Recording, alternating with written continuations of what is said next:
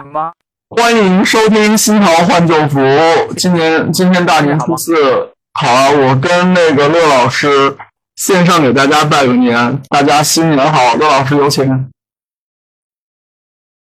哎，乐是个什么情况？好，大家新年好！今天正好年初四。那个我我俩是年前商量了一下，然后呢，我还做了个小 PPT 啊，然后那个来录这期节目。大家如果需要这个 PPT，可以到群里去找，我已经都发在群里了。然后还是这些那个过年很有仪式性的东西，然后会讲讲流年飞星风水布局，然后会讲去年我们群里面。有一个挺大的事儿，就是北京年娘娘显灵，然后再有呢，我会跟老乐聊一些那个跟过年民俗有关系的内容，最后会讲一下那个初五迎财神。如果一期录不完，咱就录两期，尽量控制在每期的四十五分钟，好吧？然后那个我先开始，咱先说那个三元九运，说那个年。说风水，今年是二零二四年，二零二四年甲辰年，它其实是一个蛮特殊的年，因为今年它是我们进入到九运了，之前都是八运，然后一个运是二十年，然后呢六十年一个甲子嘛，三个甲子就是一百八十年，一百八十年就是三元。然后他二十年一运，然后九个月。我们现在走到了下元九运，下元九运属火。然后前面前面是八运，八运最旺的是房地产，九运最旺火。嗯，火有很多代表，等会我会说。然后下面再一个运就是一运，一运的话是坎卦，坎运。然后呢，它是白颜色。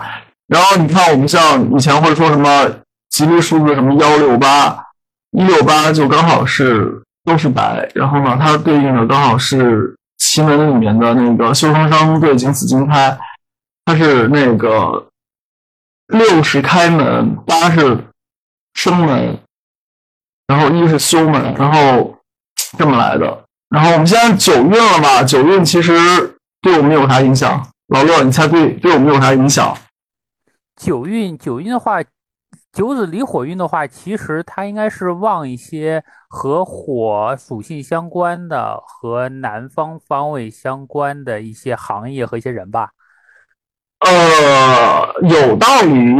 我这大概写了一张图表，就是你看啊，我们两个角度来分析，一个是说那个九运，一个是甲辰年。然后九运的话呢是属火，然后呢属火的就要火。然后那个木是生火的，然后那个火生土，刚好甲辰年，甲是木，辰是土，然后呢，火相对应的未来二十年，它行业上面，你看火会有哪些特征？火是热的啊，那跟热有关系的，比如说能源啊、电力啊，然后还有电池，电池想到什么了？宁德时代、新能源汽车。那这些都是跟火有关系的，然后再有就是离火对应的是什么？是中女，就是家里面一家八口的话，除了爸爸妈妈，然后三男三女，然后呢，离火对应的是那个二女儿，所以她是中年女性，成功女性，所以可能在未来二十年里面。这就不是女性地位提升的问题了，这可能是女性要占大半边天。所以，像我的师兄弟，就是学风水的师兄弟里面，那有一些厉害的这个女风水师，那可能就会崭露头角。不是说卖明啊。然后那个美如果还是美丽，美丽的话呢，那你就想到什么美容、美发、医美，对吧？然后牙齿整形也是为了美，对吧？那这些可能。都会火，然后再有就是些漂亮的东西都会火，然后还有就是有屏幕的，有屏幕的你就能看见以前为什么你像我们摆奇门局催桃花呀什么的催财，然后里面说到什么手持火把。那现在这个年头，谁手持火把？最多手持打火机对吧？除了打火机之外，还有一个东西能手持，就是你的手机。然后手机的话，这种有屏幕的也是火，所以对应什么做视频啊、做影视啊，然后艺术设计相关啊，这些都会火。那简单讲，就是这些相关的行业会火。再看个好玩的，好吧？我把那个过去的九月几几年到几几年我都理出来了，然后我们看一些很好玩的事情啊，就是从远的往近的讲吧。公元前八百五十六年到公元前八百三十七年，乐老师知道是什么事情时间吧？什么事情这是？周厉王吧。周厉王，哎，没错，周厉王，周厉王后面有一个大事件，就是那个共和元年，就是少公和周公共同执政，然后号为共和，就是我们正史说是能确定纪元开始是从这一年，是共和元年，然后这个共和元年，中国历史上第一次共和是在九子离月。然后再下来什么商鞅变法啊，然后那个惠文王、昭襄王开始经经营秦国，把秦国做大做强。然后魏武灵王胡服骑射，然后把不是赵武灵王胡服骑射，把赵国做大做强，也是在这个九子离月。然后孟尝君领着六国的兵吧，打到函谷关，然后把。把秦国打跑了，这个也是发生在九子离月。然后汉武大帝，汉武帝，然后击败匈奴，然后张骞出使西域，也是在九子离月。嗯，有没有一些什么感觉？我提到张骞出使西域，你有想到什么没有？张骞出使西域啊？一带一路啊，真的是。所谓的那个古典版的一带一路呀，对吧？是，其实我觉得九子离火运好像是和国运和战争有很重要的联系。哎，对喽，我没敢说，你把那两个字说出来了。你看，去年开始，就是我们永远不要认为这个运是是平着来的，它都是正弦函数。那你到九子离运的时候呢，那火相关的东西会到峰值，但是不是说它。突然之间出现，突然之间结束，它总归事情嘛，都是会有一个上坡，再有个下坡的。就比如说你要笑，那你前面可能得酝酿一下，这个有梗，然后你夸一下子，然后到笑点了，然后你过那阀值，嘴角上去了。然后但是你收的时候笑不能，不可能说你笑着笑突然就停了，对吧？它要慢慢有个尾巴。就发运的时候，房地产其实也是这样，它不是在。三年才开始吧，它其实九九六年往后其实就已经开始了，九六九七就开始了，然后到零三年大家才注意到房子这事儿，然后它到一个峰值，然后你看到大运还没结束的地方，它就开始渐渐的就走下坡了嘛，对不对？那你想离火运也是一样，它在那个二零二四年之前，其实就开始渐渐的往。那个这个事情开始往上走了，然后到九月二零二四年开始，它可能到一个峰值，然后很显赫的十年，然后后面呢，它可能还会有一个长的尾巴，嗯，一回事儿。你像我们那个什么“一带一路”啊什么，也不是说九运才开始做，但“一带一路”你能看见成果，肯定是在九运里面。然后再说点好玩的，然后那个隋文帝开皇之治。然后呢，击败那个契丹党项高句丽、高句丽，这也是发生在九月。然后这文治武功了，对吧？然后三伐，他是我印象中是三伐那个哪儿吧？后来三伐那个不能叫朝鲜，那个高句丽，对对，不叫朝鲜，叫高句丽。但那个时候其实是已经到隋炀帝的时候了。对。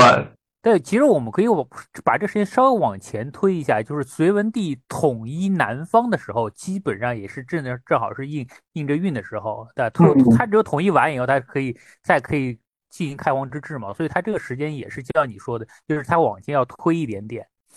对啊，然后再看啊，这是前面玩的好的，玩的不好的也有，对吧？晋康耻犹未雪，臣子恨何时灭？晋康耻。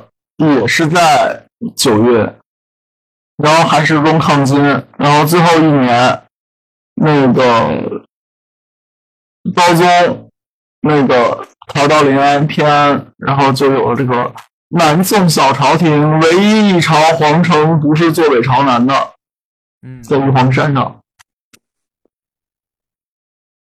然后这个也是九子离运发生的，然后再往后。咱们跳开稍微远一点，就到清朝了。明朝没讲，到清朝。清朝的话呢是康熙爷执政，然后捉鳌拜平三藩，然后施琅收复台湾，这也是发生在九子离运的。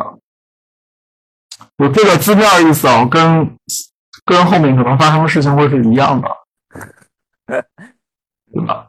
然后那个。再下来又是没玩好的，一八四四年到一八六三年，九子离任，第二次鸦片战争，然后我们被沙俄侵吞大量土地，然后国内又是太平天国，又是洋务运动，然后东南互保，对吧？嗯，这都是在，都是在那个什么里面，都是在那个九子离任里面。我发现有个特点啊，就是说我我们不是认为这离火的那个那个卦位，它其实是在南方嘛？嗯，所以我们看可以看到这些九子离火运很多大事儿其实都是发生在南方，也有在北方了。那个赵武灵王胡服骑射不都在北方吗？是啊，那那那个是不是说？但我们看可以看到很多事儿，确实确实在南方，是不是会带九子离火运？那整个南方的机会也会多一些啊？哦。这么说，就是由于运输的限制，肯定水运比陆运要便宜，所以南方的机会肯定会比北方的机会多，因为这个所谓的商业的成本会低嘛。嗯，你理解我的意思吧？明白。然后，那像我们伟大的南宁，这个是叫什么？广西壮族自治区。那以前有个讲法，就是我在网上看到，我还觉得挺暖的。他说，那个广东在开放的时候，广西干嘛去了？广西在打，在在打自卫反击战。然后说现在广西还是唯一一个，就是我们说是全省备战的省吧，其他都是以经济建设为中心，广西是以备战为中心的。然后，那这都是在南边儿南边儿你想想看。三个最主要的省吧，最南边三个最主要省：广东省、广西省，还有海南省，对吧？那海南是又开始搞自贸区了吧？那后面我觉得这三个省都会有很大的机会。然后靠海的省总归还是都是会好的。然后内地的省嘛，由于你这个陆路运输的成本在，所以可能相对就会就会差一点吧。不过这回我过年是回宝鸡过年了，宝鸡房价基本上没有什么太大的变化，不像去年其他地方可能房价有很大起伏，宝鸡是房价基本上没什么起伏。然后内陆的一些地方可能会比我们看上去的会更稳定吧，因为它不是搞外向型经济，它可能有一些东西都是供我们国内的，所以它受这个。外面的因素影响就会小小一些。然后你你看，我这一共列出了过去的七个九运，然后我们抓点关键字，好吧，刘老师。这样，我认为是不是就是国运啊？啊，算是吧。我是我先说我看到的，好吧？嗯。就大的来讲，可能战争这事儿是避免不了的。九子离运，我没有刚才说到那个火是火气，其实火也是火气。就不管冷兵器还是热兵器，这种战争可能是避免不了的。但是你说它是不是会发生在我们境内呢？我觉得发生在境内的可能性不大，对吧？你这有鹰击二十一，东风十七，肯定不太现，不太可能发生在境内了。但是呢，外面要不要打呢？可能就会很多，所以呢，呃，就还是这个话，就是我觉得我们还是挺幸福的，嗯，就是嗯，有有保护我们，有捍卫我们的嘛，对吧？嗯。然后那个，再就是还是想说张骞那个“一带一路”，后面如果是在这个相关的事情上有机会的话，那这个上面可能是大机会。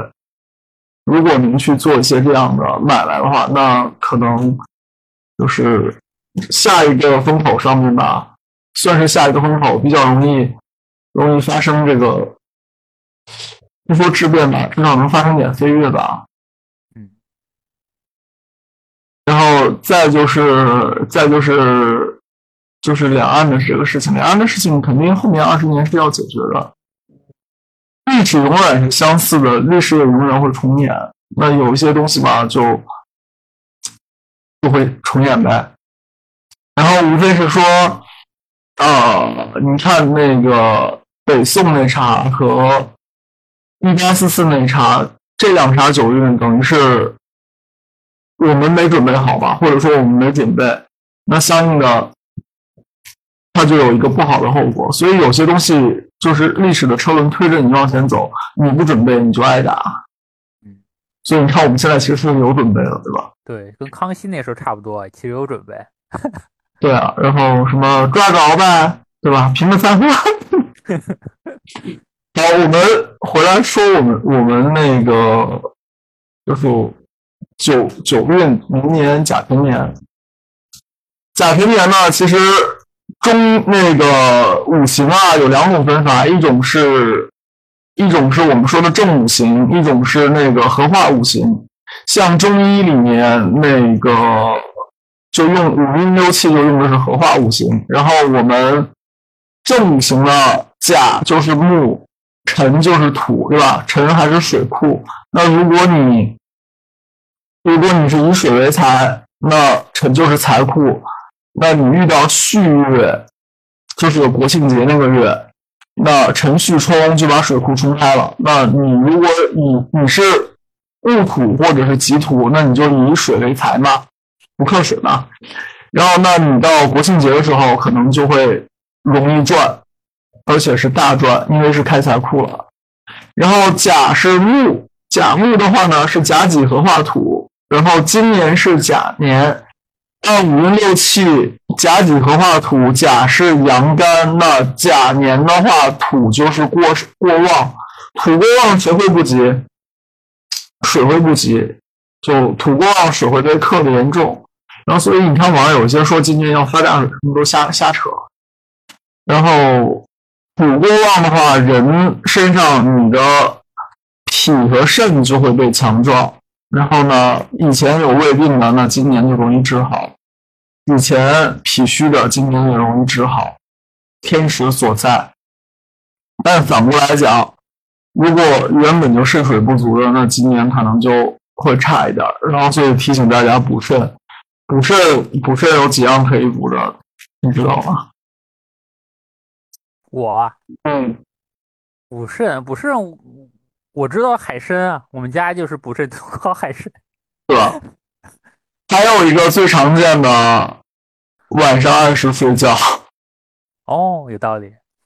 这个也补肾，然后熬夜。对，然后再有呢，就是怎么讲，肾分阴虚阳虚吧。哎呀，我这马上又变老中医了。反而补肾，黑豆、黑颜色的东西，猪肉都补肾。然后我比较爱说的就是你拿那个，就是。当归羊肉汤知道吧？你把当归羊肉汤里面的羊肉换成猪肉，它更补肾。哦。然后多吃猪肉吧，少吃牛羊肉。牛羊肉吃多，这个火气大，然后给你踩油门。然后容易容易让人燥，然后反而是猪肉是比较好的，多炖一炖，炖个三四小时，你就能体会那个苏东坡的那个自助肉的吃法，对吧？酥烂。然后明年是甲辰年，刚才说了木，说了土，然后呢九运是火旺，所以你看我这个图上面做的火是三十六，这是个大趋势。然后木和土呢，一个是二十九，一个是二十一，然后剩下金和水是七。其实水可以再多一点，因为毕竟辰是水库嘛。然后金相对就会弱一点，尤其是木旺的情况下。然后，所以如果你是问行业的话，那就是 跟木有关的行业、跟火有关的行业、跟土有关的行业都还可以，都还行。然后金水稍微差一点。水的话是航运啊、运输啊这些。当然，你说你开个饮料店、奶茶店也属水。金的话呢，可能是矿山或者是储蓄。那这个就会差一点，金融对吧？金融金融本质上分两块，一块呢是叫做有价证券，对吧？有价证券的本质是合同，合同的话其实是属木的，因为它是信息嘛。然后你说真金白银，那个才是金，那它就是矿产啊什么的。那这一类我觉得可能不会那么好，今年不会那么好。我就不分析股市了，你 听我说行业就差不多了。然后，因为我自己是不炒股的，然后希望大家清醒吧。然后这些东西，嗯，就玩归玩，技术分析归技术分析。然后选举可能仅仅是给你指个方向，告诉你后面二十年什么会好。好。说完九运，咱说自己家里面，自己家里面这个事儿就太重要了。那个我放出来了一张图，是那个叫做九运的飞星。飞星呢是有好几层飞星，首先运有个运飞星，运的飞星的话就是九入宫。然后呢，一贪狼飞到乾宫，然后西北。然后二是病符，九运的病符是飞到对宫。然后呢，三是那个禄存，禄存飞到东北。然后四是文曲，文曲飞到正南。然后五是五黄，廉贞飞到正北。然后六是什么？六是武曲偏财，然后飞到西南。那飞到西南嘛？西南有哪些城市？云贵川对吧？成都，呃，西南飞到六，那成都有偏财，成都会有好发展，对吧？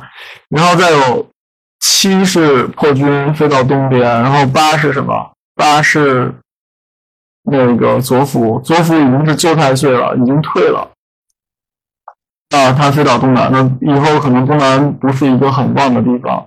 然后东边刚才飞到是破军嘛？破军是啥？破军是北斗七星第七颗，拿它戳人的，对吧？那那这个就是战火呀。那七是飞到东边，东边有战火，然后回到九，九回中宫，对吧？那令星是九，然后旺气是一，那西北有旺气，那西北肯定这二十年会有大发展。然后刚才说了，偏偏财跑到哪去了？偏财跑到。那个西南去了，那西南求财之地，这是整体上来说。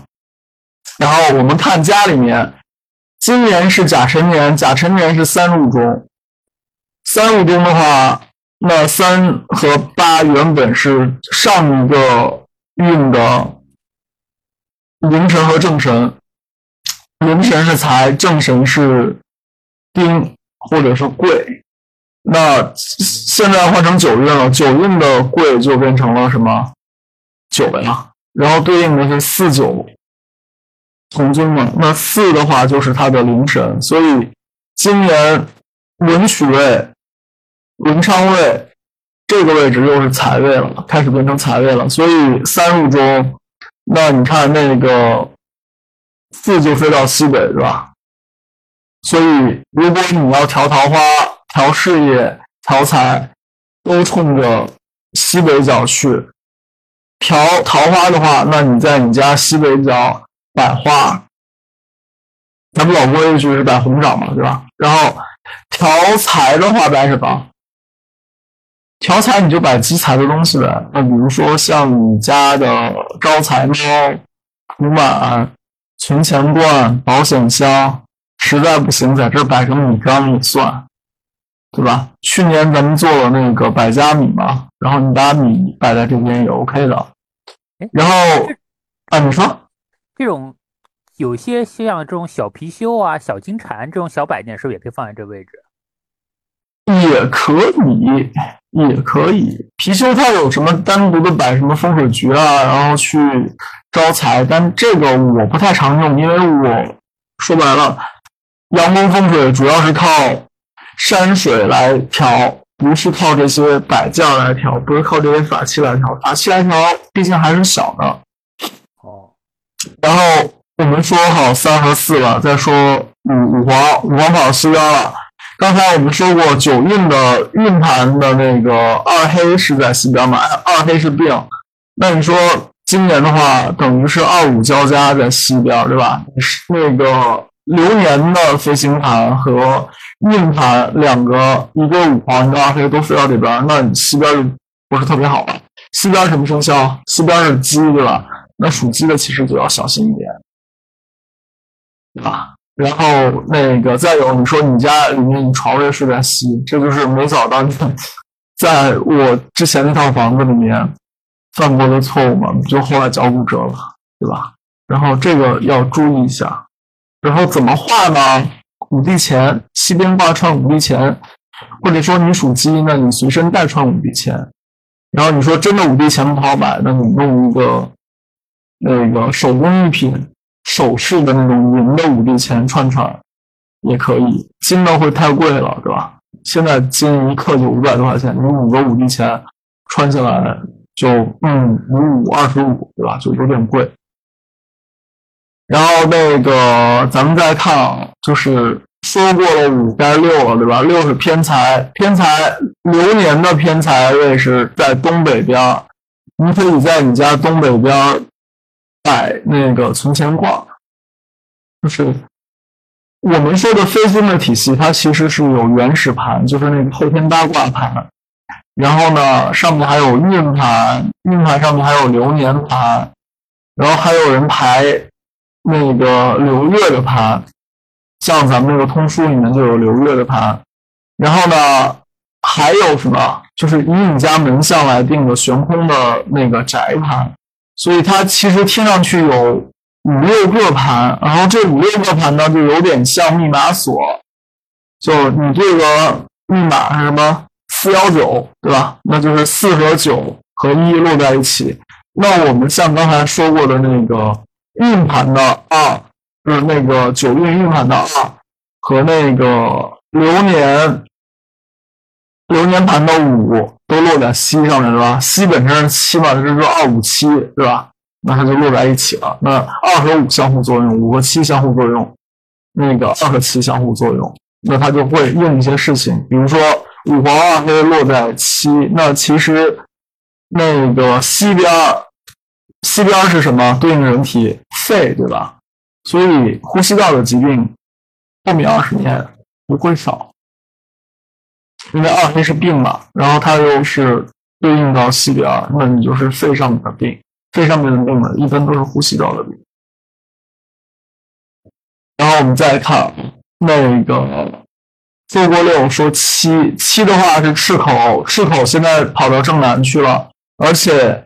明年是不是明年？应该说甲辰年，今年这个是三杀在南边，东南、西南、正南都是三杀。三杀是不能开工，什么意思？就是你要装修房子的话呢，你不要从南边开始做，你从北边开始做，或者你从东边开，哦，东边也不行，东边太岁是吧？成年吧。它就飞到东南了，对吧？东南偏东的位置，然后呢，太岁所在，那你尽量避着点，从西边呃从西边开始做，或者从北边开始做，最好从北边开始做，然后不招惹这些，然后呢，再有下来是八八是已经是过运了，过了嘛，我们现在九运了，八就是退气了，退气嘛就没那么好，然后北边和南边不算特别好，对吧？然后下来九和一。九在哪儿呢？九是飞到了西南，然后你看运上面偏财飞到了西南，然后那个今今年的那个就是喜神位，然后又在西南，那所以西南其实可能会有些好的事情出来。如果你要求财的话，可以今年往西南去看看，然后。